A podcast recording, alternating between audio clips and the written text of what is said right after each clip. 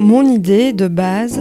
c'était de parler d'expatriation, de parler de voyage mais aussi de parler tout simplement de situations, d'endroits qu'on a quittés et qui nous a ouvert de nouvelles portes. Parfois sans le savoir, on peut pas se dire, on peut pas le savoir tout de suite. Parfois, euh, on se dit ok, mais en fait, si j'étais, euh, si j'avais pas quitté ce boulot à ce moment-là, j'aurais jamais pu euh, voyager et dans ce voyage, j'aurais jamais pu rencontrer cette personne qui m'a ouvert à cet endroit-là, nanani nanana. En fait, on peut, c'est toujours, il y, a toujours des, moments clés euh, dans la vie où en fait on a un tournant tout simplement et qu'en fait on prend une décision qui, euh, qui va marquer notre, notre vie,